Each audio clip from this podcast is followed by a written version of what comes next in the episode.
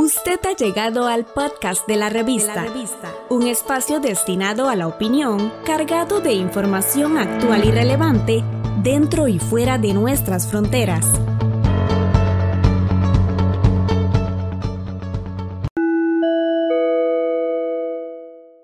Las agencias de Naciones Unidas advirtieron sobre las catastróficas consecuencias del huracán Iota, el segundo gran ciclón tropical que azota Centroamérica en menos de dos semanas. Escuchamos a Claire Nulis, portavoz de la Organización Meteorológica Mundial.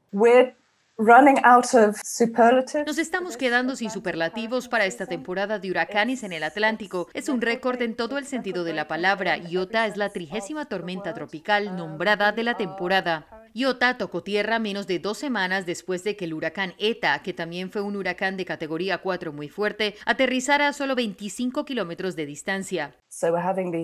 Estamos teniendo estos enormes impactos que golpean básicamente la misma área. Nicaragua, Honduras y otras partes de Centroamérica no se han recuperado del huracán ETA y ahora están siendo azotados por este nuevo y poderoso huracán. Jens Lark, portavoz de la Oficina de Coordinación de Asuntos Humanitarios de la ONU, expresó que los trabajadores humanitarios aún estaban evaluando el alcance de los daños causados por ETA y ahora se preparan para lidiar con un segundo impacto.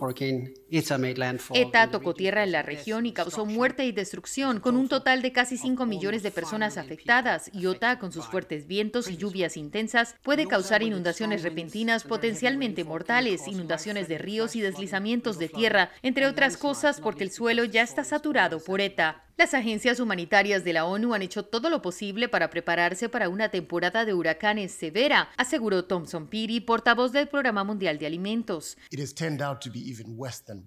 Pero ha resultado ser incluso peor de lo que pensábamos. Comenzó antes y terminará tarde. Por ejemplo, las continuas inundaciones en países como Guatemala, Honduras y Nicaragua afectarán la cosecha entrante y esto ejercerá una gran presión sobre los agricultores de subsistencia y aunque todavía es temprano, está bastante claro que esto extenderá la emergencia incluso hasta mediados de 2021. El huracán Iota tocó tierra en Nicaragua el 17 de noviembre como una poderosa tormenta categoría 4 en la escala Saffir-Simpson, con vientos máximos de 250 kilómetros por hora. Es el huracán atlántico más fuerte del año. Iota es la trigésima tormenta con nombre de la temporada por primera vez registrada. El Atlántico ha tenido dos formaciones importantes de huracanes en noviembre, en una época en la que la temporada normalmente está terminando. Desde octubre ha habido cuatro tormentas con nombre Delta, Epsilon, Eta e Iota, todos tomados del alfabeto griego porque la lista regular de nombres de tormentas se ha agotado. La cantidad y fuerza de los huracanes este año se debe a varios factores, como la ausencia de un evento del niño, la temperatura del océano, los patrones atmosféricos, todos factores que ocurren en una era de cambio climático.